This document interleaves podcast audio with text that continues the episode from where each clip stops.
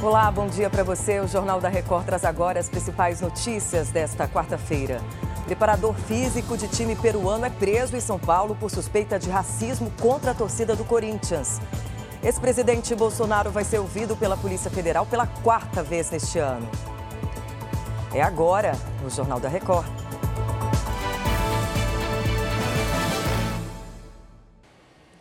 Abrimos essa edição com mais um caso de racismo no futebol. O preparador físico do Universitário foi detido após a vitória do Corinthians sobre a equipe peruana. Bruno Piscinato, bom dia. Conta pra gente o que aconteceu exatamente.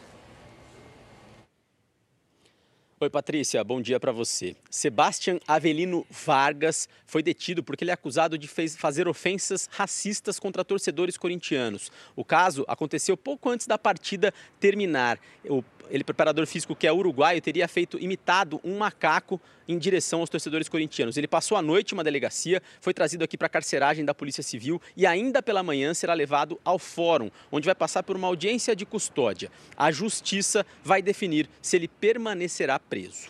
Patrícia. Lamentável, Bruno. Obrigada pelas informações. Um incêndio de grandes proporções atinge há oito horas um galpão em Belo Horizonte. A repórter Mayara Fouco está lá e traz as informações para a gente. Bom dia.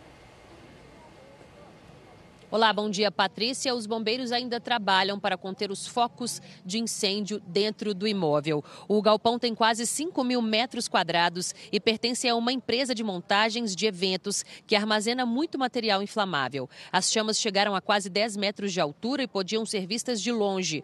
Por segurança, moradores foram retirados de casas vizinhas. As causas do incêndio ainda serão investigadas. Patrícia. Obrigada, Mayara. O ex-presidente Jair Bolsonaro depõe hoje à Polícia Federal. Será o quarto depoimento dele desde o final do mandato. Bom dia, Vanessa Lima. Qual é o foco dessa vez? Bom dia, Patrícia. Bolsonaro será questionado no inquérito que investiga o senador Marcos Duval, do Podemos do Espírito Santo. O depoimento foi determinado pelo ministro Alexandre de Moraes, do Supremo Tribunal Federal.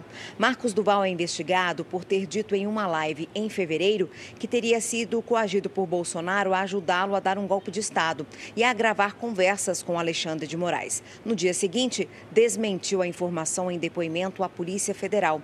A defesa de Bolsonaro Bolsonaro nega envolvimento dele no caso. Patrícia. Obrigada, Vanessa.